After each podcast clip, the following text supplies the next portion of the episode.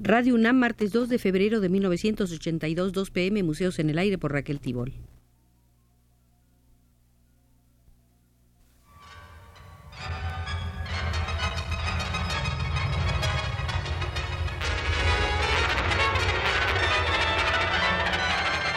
Museos en el Aire.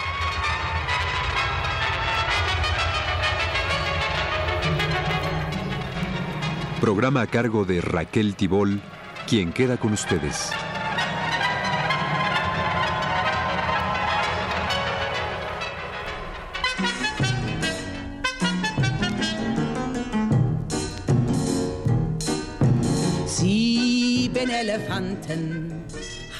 Entramos una vez más al Museo del Expresionismo para visitar la sala donde se han reunido algunos de los elementos de utopía que circularon en ese movimiento. En el curso de la Primera Guerra Mundial, para diluir la fuerza de un mundo que estalla, creen en la primacía absoluta de un hombre nuevo llamado a nacer. Frente a las atrocidades de la guerra, el idealismo utópico y la convicción en una salvación moral de la humanidad se presentan para casi todos los expresionistas como una salida posible. Sin embargo, este idealismo se va resquebrajando progresivamente bajo la presión de los acontecimientos políticos y de las manifestaciones de masas, de manera que muchos de ellos acaban tomando conciencia de que la salvación individual solo puede conseguirse a través de una lucha colectiva. Aún así, Tales aspiraciones no suelen salir de unos límites abstractos, incluso en aquellos expresionistas que se sienten atraídos por el nuevo socialismo. Invocan al hombre en general, un mundo nuevo sin consistencia.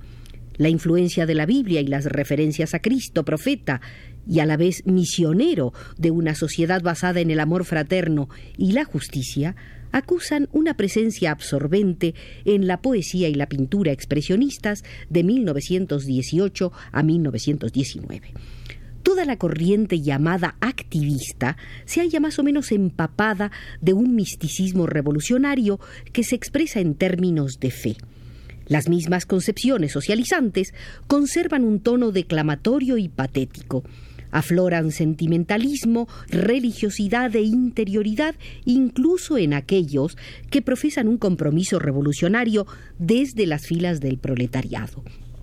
Por otra parte, este proletariado cobra a sus ojos una apariencia mítica, representa una esperanza de liberación humana, aunque rara vez su función histórica alcance la evidencia ni logre definirse en la práctica revolucionaria. El expresionismo, en tanto movimiento, comenzó a disgregarse. Su agonía comenzó en 1918. Algunos de sus miembros darán el paso en dirección de las organizaciones políticas proletarias. Aparece la prefiguración, todavía imprecisa, de las corrientes posteriores al expresionismo, el Cult, la nueva objetividad, que preconiza una sumisión a los hechos y no al subjetivismo. Otros se hundirán un poco más en el idealismo.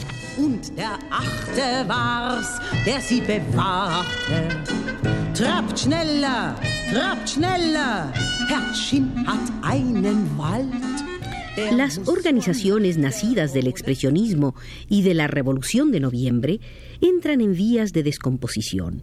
El Consejo de Trabajo por el Arte se disuelve para fusionarse con el Grupo de Noviembre y este, que había terminado por reunir a casi todos los artistas de vanguardia en todos los dominios, de Kandinsky a Kurt Weill, de Moholy-Nagy a Hans Eisler, se aburguesa al recibir tentadoras subvenciones de la República de Weimar. Los que pretendían ser revolucionarios de verdad lo abandonan en 1921. El grupo pasa entonces a ser aceptado, reconocido, más o menos se oficializa en sus exposiciones hasta el punto de perder su poder contestatario y mermar su impacto social de año en año. En 1924, con la esperanza de arrebatarles una influencia ya comprometida, Gross, Hertfield y Rudolf Schlichter fundan el Grupo Rojo por desgracia, no logran constituir una agrupación consecuente que los secunde. El núcleo de su acción es una revista satírica editada por el Partido Comunista, Der Knuppel, La Matraca. y como no tiene más remedio que dejar de publicarse al poco tiempo por culpa de prohibiciones e incesantes diligencias policiales, el endeble Grupo Rojo se eclipsa al mismo tiempo. Habrá que esperar a marzo de 1928 para que, bajo el aliento del húngaro Alfred Durus, crítico de arte de Di Rotefane, se produzca una reagrupación bastante sólida de pintores, gráficos, caricaturistas y escultores. Fue la Asociación de Artistas Plásticos Revolucionarios de Alemania, vulgarmente llamada ASO.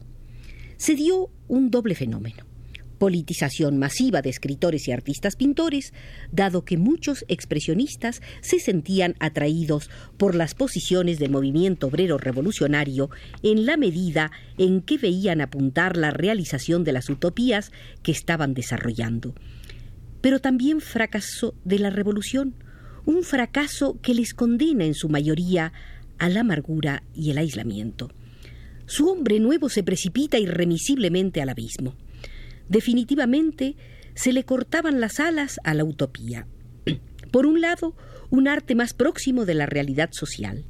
Por el otro, una caída en apoliticismos y búsquedas meramente formales, o en un arte estetizante, o incluso un refugio en la religión, en la exaltación de lo irracional.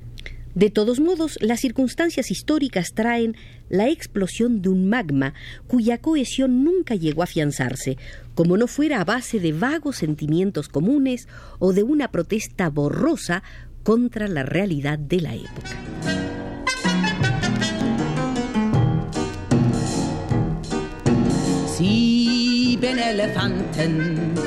En 1921, Iván Gol, centrándose en la socialdemocracia, traza este balance del expresionismo.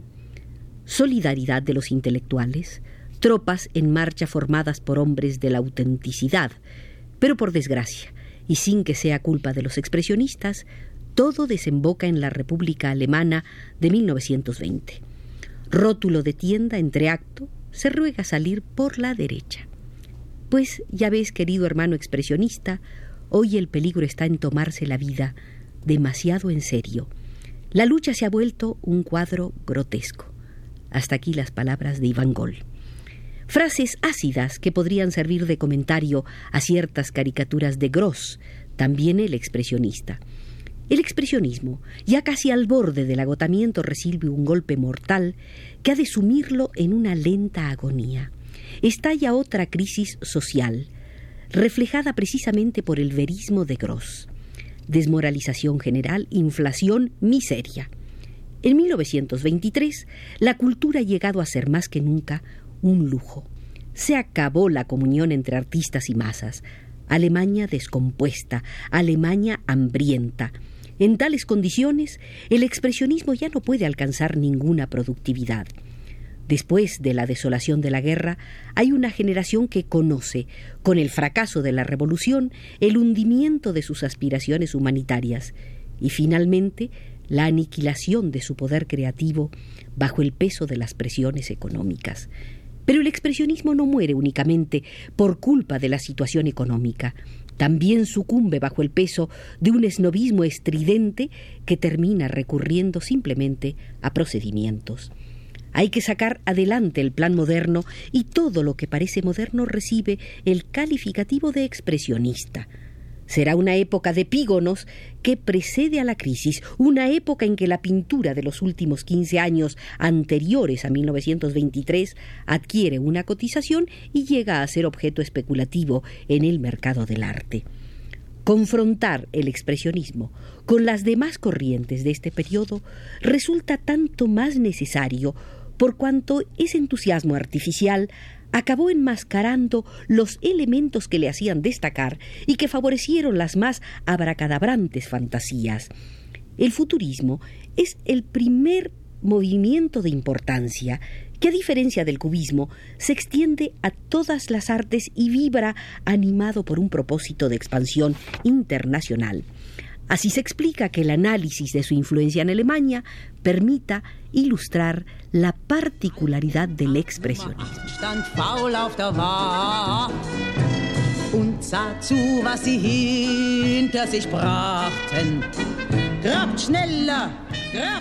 La primera exposición de pintores futuristas se celebró en Berlín el 12 de abril y duró hasta el 31 de mayo de 1912. Es decir, en un periodo en que el expresionismo se hallaba en plena gestación. Los cuadros que concurrían ya se habían expuesto con anterioridad en la Galería Bernheim-Jeune de París y luego en la Sackville Gallery de Londres. Esta exposición corría a cargo de Herbert Walden, que acababa de abrir su propia galería. Era la segunda que organizaba enlazando con la del Jinete Azul de marzo de 1912. Según Boccioni, que se había encargado del transporte de los cuadros, en carta a Carrá señala que había poco público. Creía que esta situación nacía de una falta de interés por el arte entre los alemanes. También culpa al mal tiempo y quizás al propio Walden, al que curiosamente presenta como periodista, circunstancia que acarreaba un vacío de publicidad en los periódicos a causa de las rivalidades que existen en los medios de la prensa. En cambio, la mujer de Walden cuenta en sus memorias que el éxito fue considerable. No quedaba más remedio que ver esa exposición porque estaba de moda, y al parecer hubo días que llegó a tener mil visitantes. Es cierto que, entre tanto, tras un telegrama de Boccioni, bastante inquieto ante un eventual fracaso de la empresa, Marinetti se presentó en Berlín, permaneciendo diez días que dedicó a la propaganda. Con los Walden recorrió en coche descubierto las calles de Berlín, repartiendo manifiestos entre la gente y gritando ¡Viva el futurismo! En el número del 3 de julio de 1912 de la revista Die Aktion, el futuro dadaísta Walter Cerner publica un artículo titulado Contra el futurismo. Condena los excesos en que caen los pintores futuristas, disolución del espacio y del tiempo, proyección de un movimiento tan incesante y diversificado en la aprehensión del objeto que éste acaba perdiendo toda consistencia. Estima que de la dominación del objeto mediante la personalidad enseguida se pasa a la anulación del objeto bajo el despotismo de la personalidad. Franz Marc en Der Sturm y Paul Klee en Journal se expresaron con conciencia de que con el futurismo se enfrentaban a unos talentos originales y auténticos. Paul Klee buscó referencias en la tradición y comparó a Carrá con el Tintoretto y Delacroix. Y Franz Marc elogió a los futuristas indicando que han sabido pintar la atmósfera y subrayó que Carrà, Boccioni y Severini marcarán un hito en la historia. Lo hace para defenderlos de la acusación de que no son pintores. Réplica de principio que concluye con una actitud provocadora. Seguiremos, dijo, exponiendo las obras futuristas en nuestras galerías. Es significativo que Franz Marc y Klee se hayan fijado ambos en el mismo elemento, destacando en el catálogo de la exposición las mismas citas correspondientes, las referidas a que los futuristas introducen en sus obras el movimiento del exterior, la ciudad y los ruidos, pero no hicieron ninguna alusión a las teorías ni a la técnica futurista, pese a que en marzo de 1912 Der Sturm ya había publicado el manifiesto sobre la pintura.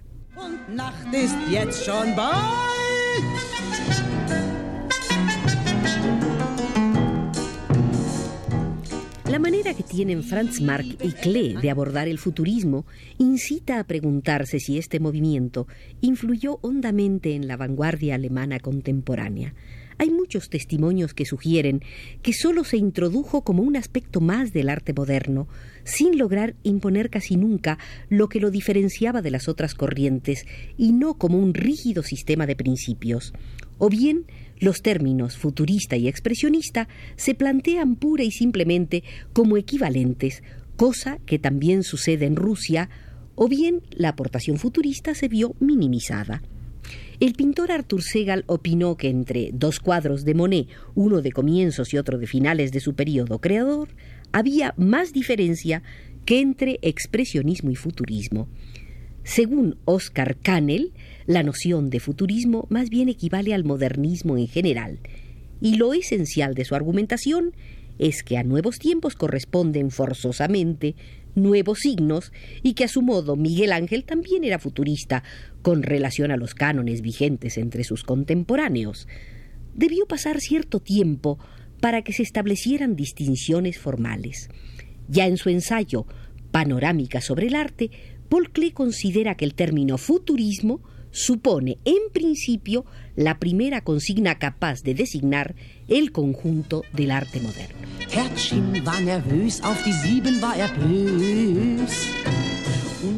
Queridos amigos, por indicación de Pedro Bermúdez desde los controles, nos retiramos del Museo del Expresionismo en este estado de transición y diversificación.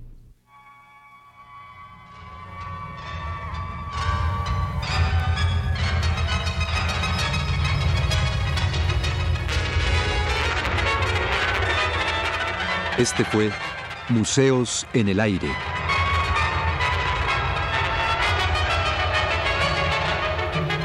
El programa de Raquel Tibol que se transmite todos los martes a las 14 horas.